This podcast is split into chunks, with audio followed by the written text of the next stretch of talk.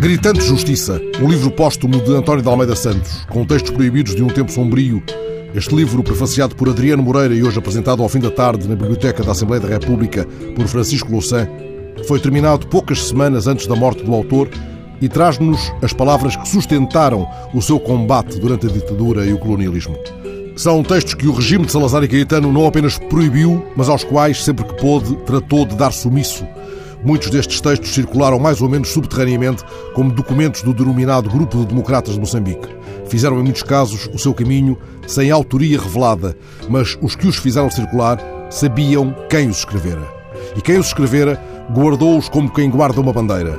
Por isso, António de Almeida Santos pôde ainda firmar um ponto de honra, balizando com a publicação deste livro a necessidade anímica que sentiu de revelar estes textos, para eles pedindo a compreensão daquela a que chama a sua segunda pátria.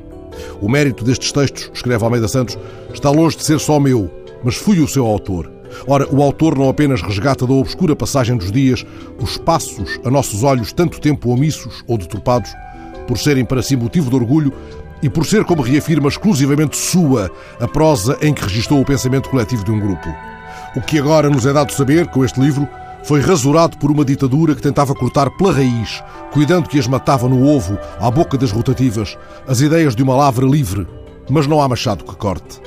Há neste livro um manancial de documentação histórica em estilo fino.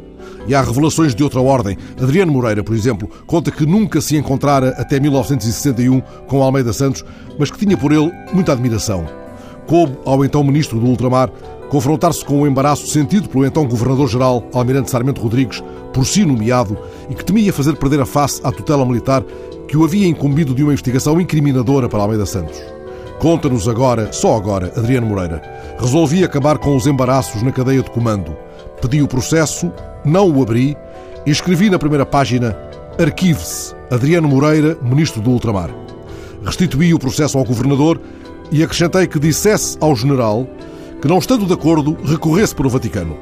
Este meu abuso de poder foi um exercício de justiça de que Almeida Santos nunca tomou conhecimento. É admirável que só agora Adriano Moreira revela este episódio.